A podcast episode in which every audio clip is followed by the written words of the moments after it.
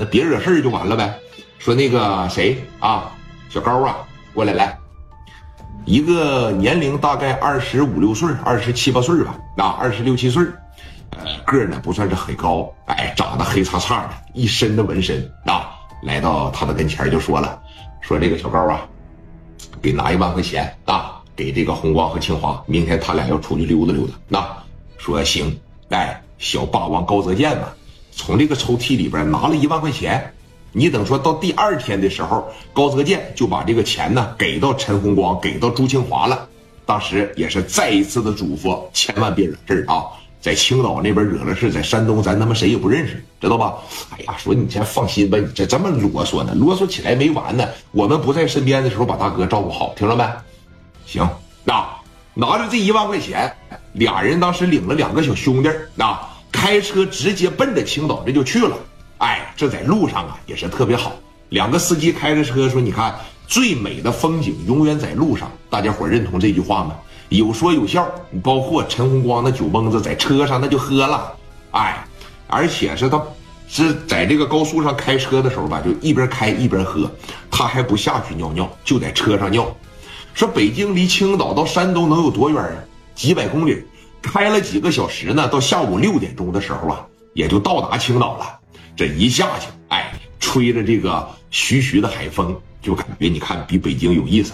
北京啊，也是一线大都市，是吧？生活压力也比较大，节奏呢也比较紧张。来到了青岛，就突然感觉到特别放松，而且山东的姑娘啊也是贼漂亮，是不是？哎，大个漂亮，白，长得也是特别水灵。这一下来，这哥俩就喜上眉梢了。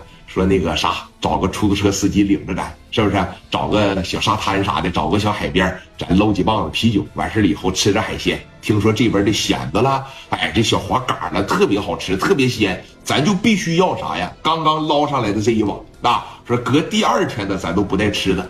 说行，这哥四个呢，找了一个出租车在前面领着，哎，找了一个说不大不小的一个小海河滩这个地方也是被这个承包的啊。哎，说你看旁边这个烧烤了、大排档了，包括有渔船是吧？好几艘，你想吃啥，立马就过去给你网去了。哥几个往这一坐吧，也是心情达到了一个小高潮，哎，高高兴兴的感觉也是特别好。哥几个整了点海鲜嘛，然后旁边放了一桶鲜啤，这丁刚啊，这就喝上了。啊，俩人酒量他妈贼大，包括这两个司机吧，这酒量也贼大。说你看这喝着喝着。打这边啊，过来了一伙人每个人呢身上都背着个小包，斜挎的那一种。一看陈红光和朱清华就是外地人，为啥呀？这东北的嘛，他一说话他嗓门大，是吧？一吵吵在这划上拳，谁呀？咋的了？他老这样。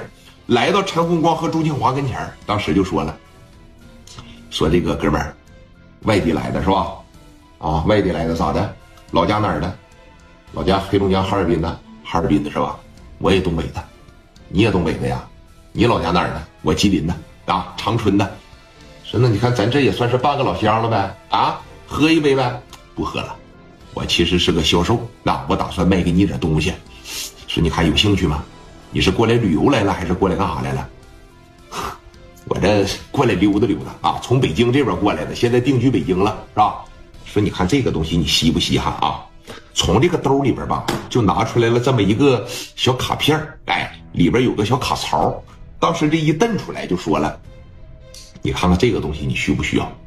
陈红光当时一接过来，电子产品，这是什么东西啊？